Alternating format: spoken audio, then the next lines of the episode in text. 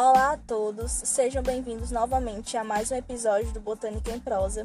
Me chamo Hilary Moraes, sou bolsista de extensão do Grupo Bioveg e hoje estarei falando um pouquinho com vocês sobre a contribuição dos povos indígenas no conhecimento etnobotânico no Brasil, mais especificamente sobre a contribuição destes povos no conhecimento e uso das plantas no Brasil. Para a consulta bibliográfica para a produção do episódio, utilizei o livro As Plantas Medicinais e o Sagrado da autora Maria Teresa Lemos de Arruda Camargo. Um livro muito interessante que eu indico bastante para quem quer estudar sobre a área da etnobotânica. Estudos arqueológicos indicam evidências de atividades humanas de aproximadamente 50 mil anos em sítios localizados no Parque Nacional da Serra da Capivara, em São Raimundo Nonato, no Piauí, e em Joinville, em Santa Catarina.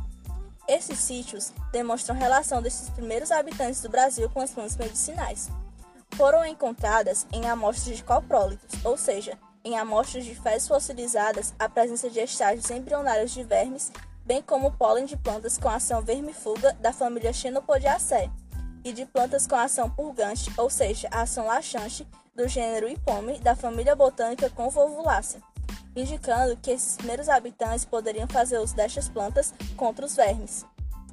Na América Indígena, a pré-colombiana, o milho, Zeamais, da família botânica Poaceae ocupava posição central e tinha valor sacramental, pois acreditava-se que os humanos teriam sido feitos do milho. Esta espécie apareceu pela primeira vez nos registros arqueológicos de 7.500 AP na América Central e nos registros de 4.500 AP da América do Sul, no Peru. É uma das plantas mais enigmáticas das domesticadas e utilizadas na agricultura de hoje, originada a partir de uma ou mais espécies de teosíntes. Zeamás parviglumes e Zeamás mexicana. Registros arqueológicos da região do Vale do Peruaçu, no município de Januária, em Minas Gerais, demonstram que os vegetais eram armazenados nas cavernas envoltos com palhas de milho, além de folhas de bananeira, encontrados enterrados nesses sítios. Além disso, nessa região são encontradas artes sulpestres representando o milho. Achados arqueológicos sugerem que o milho tenha sido cultivado em Minas Gerais desde 4.500 anos a pé. Em Minas, Goiás e Rio Grande do Sul, o milho aparece como oferenda aos mortos. Também já foi encontrado impresso em cerâmica no Pará e em Santa Catarina. Assim, o milho é uma planta essencialmente indígena. Fez parte da alimentação dos povos nativos e depois dos colonizadores. Passou a ser utilizado também na medicina popular. As principais partes vegetais do milho usadas são as partes femininas da flor, os estigmas e os estiletes ou seja, o cabelo do milho. A primeira referência do milho na medicina popular refere-se a uma carta do padre Anchieta, do século XVI, a qual menciona o uso da água do milho cozido no lugar do vinho para beber remédios caseiros. Hoje, os países da América do Sul são unânimes em apontar a propriedade diurética do cabelo de milho, obtido tanto através da decocção ou infusão. O conhecimento que temos hoje da medicina dos primeiros povos está muito fragmentada, os dados mais significativos provêm de cronistas que viajaram pelos países nos primeiros tempos da colonização portuguesa e espanhola, em documentos de natureza arqueológica e por meio da transmissão oral de costumes que se mantém na medicina popular dos países americanos. Os registros dos cronistas que passaram pelas Américas permitem aos estudiosos algum conhecimento sobre a flora medicinal e seu uso pelos nativos das regiões percorridas. As plantas medicinais americanas suscitaram grande curiosidade nos portugueses, que se interessavam em conhecê-los.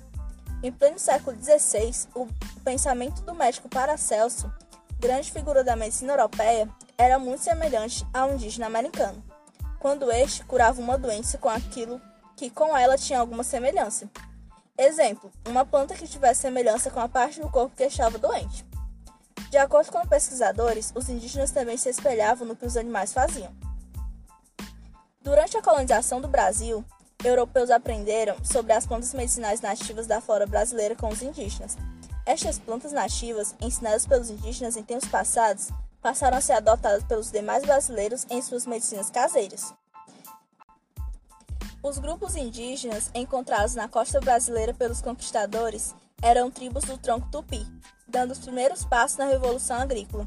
Já domesticavam plantas, retirando-as da condição de selvagens para lhes servirem de alimento a exemplo da mandioca, que ao aprenderem a extrair o veneno, o ácido cianídrico, a tornaram comestível. As práticas de cura, a princípio, eram os próprios nativos que buscavam praticá-las juntos a seus companheiros, admitindo agentes sobrenaturais, agindo sobre o corpo do indivíduo e provocando doenças. No arsenal terapêutico estavam as plantas. Eram frutos, sementes, raízes, essências, bálsamos e resinas, partes lenhosas e brandas, que esmagavam com pedras, carbonizavam, pulverizavam, dissolviam, maceravam, coziam, para ingerir, aspirar, friccionar ou aplicar em cataplasma em uma série extensa de doenças. Estas técnicas de cura muito influenciaram na medicina popular que conhecemos hoje.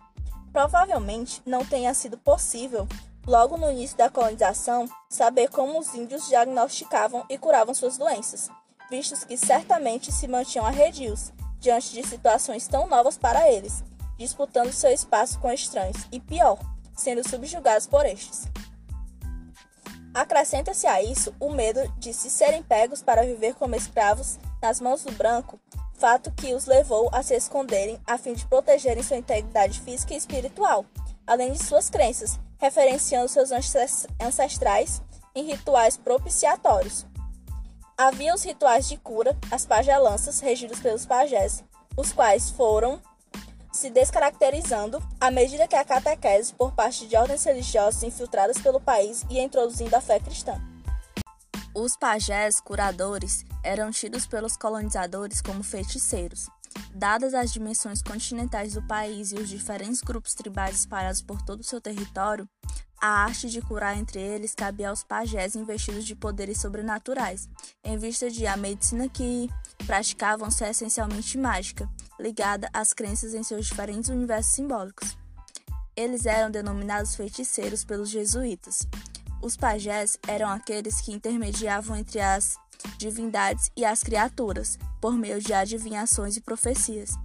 Diziam este que, se o doente, após submetido às terapias, não sarasse, seria abandonado à morte. As plantas medicinais que mais chamaram a atenção dos colonizadores desde o século XVI foram as espécies de propriedades balsâmicas, como exemplo a copaíba, cujo óleo é extraído de algumas espécies do gênero copaífera, da família Fabaceae. A exemplo a copaífera Langsdorff, que ocorre no Planalto Central, e os bálsamos de cabureba, da espécie Mirocarpus fastigiatus, que são hemostáticos e fortificadores dos nervos. Também chamava a atenção a carobinha, da família Bignoniaceae, e ainda o urucum, da família Bixaceae, e cujo nome científico é Bixa orellana, a qual os indígenas empregavam sobre o corpo como repelentes de insetos, além de agir como filtro da radiação ultravioleta do espectro solar. Para estes fins, pintavam o corpo com a tinta obtida do arilo vermelho veiculado em óleo, tanto animal ou vegetal, visto a bixina, componente químico do urucum, não ser solúvel em água e sim lipossolúvel, ou seja, solúvel em óleos. Os indígenas tinham grande conhecimento de plantas de onde se extraíam óleos para se untarem. Também chamou a atenção a fortuna da família Carassulaceae, cujas folhas, depois de aquecidas, têm ação anti-inflamatória. Podemos observar que estas muitas destas práticas curativas perpetuaram até os nossos dias na medicina popular do Brasil. A grande contribuição do indígena na medicina foi, sem dúvida, com relação às plantas medicinais nativas e naturalizadas e seus usos.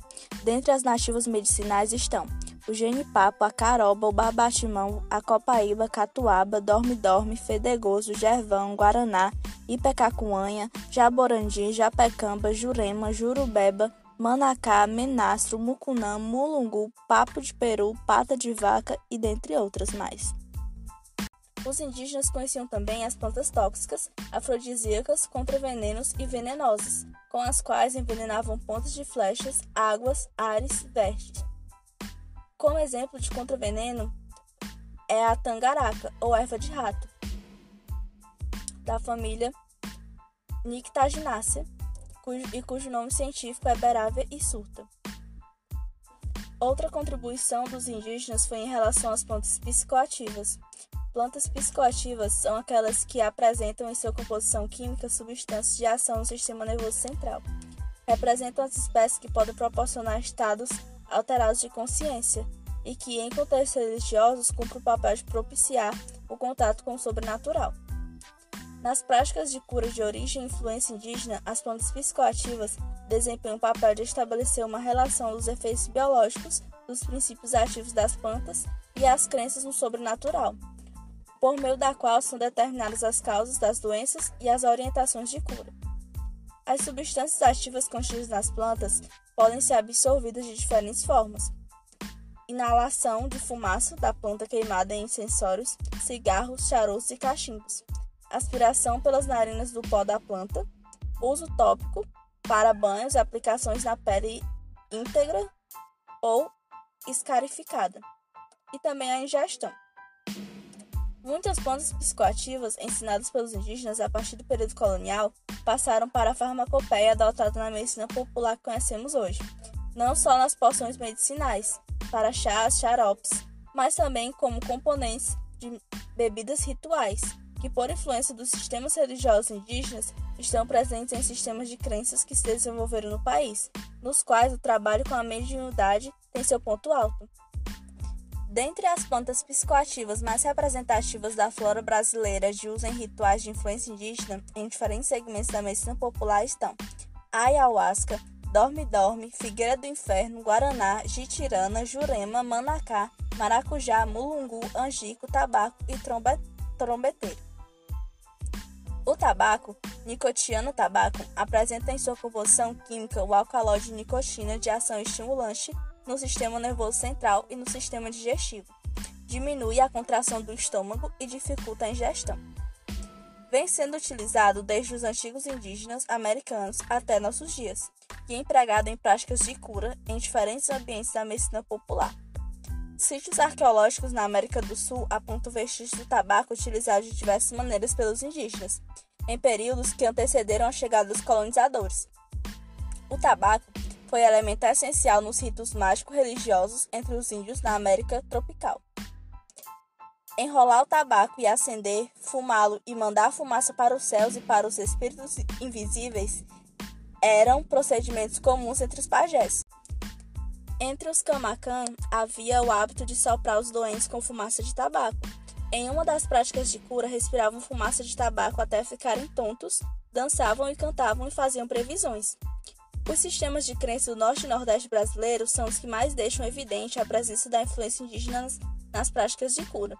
Porém, vale dizer que, decorrente do convívio do indígena com o colono português e, particularmente, com jesuítas, no período colonial, os nativos absorveram muito dos aspectos culturais religiosos trazidos por eles.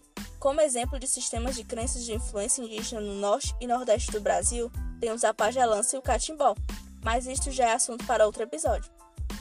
Em outro episódio, falaremos um pouco sobre esses sistemas de crenças e sobre as bebidas rituais em contextos religiosos de influência indígena. Até mais, pessoal!